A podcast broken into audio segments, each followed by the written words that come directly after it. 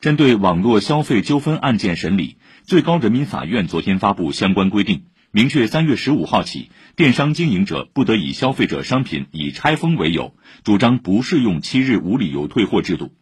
规定还明确，虚假刷单、刷屏、刷流量，合同无效。最高人民法院民一庭庭长郑学林，司法解释明确，电子商务经营者与他人签订的以虚构交易、虚构点击量。编造用户评价等方式进行虚假宣传的合同，人民法院应当依法认定无效，引导市场主体规范经营。直播电商从业人员超百万，市场规模近万亿，不少头部主播却因为偷逃税款被曝光，罚款金额最多的达到十多亿。怎样完善网络直播这类新业态的税收征管？全国政协委员、德勤中国副首席执行官蒋颖提出，除了加强监管、依法查处，还要注重以案释法，明确规则，消除模糊地带。请听报道。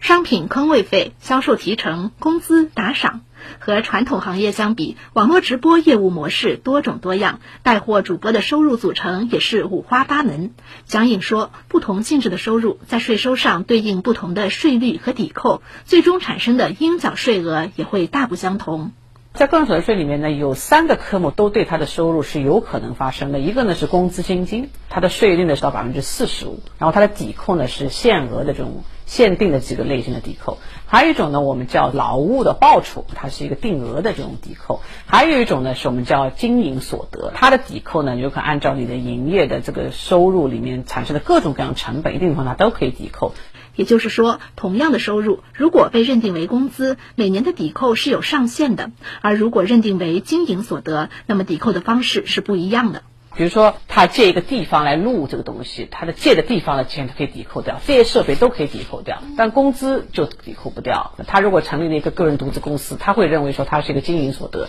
他想把全部都扣掉，但是最终税务机关说不定认定你是一个劳务报酬。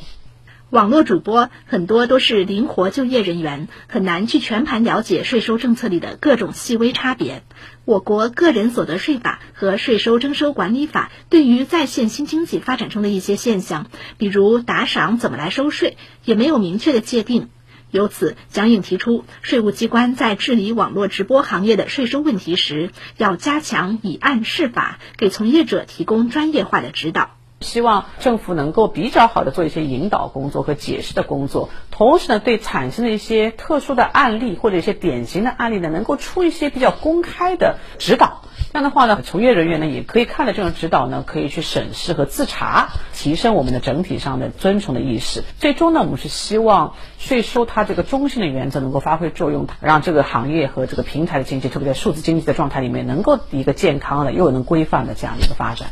以上由记者胡明觉、赵颖文、实习生张伟报道。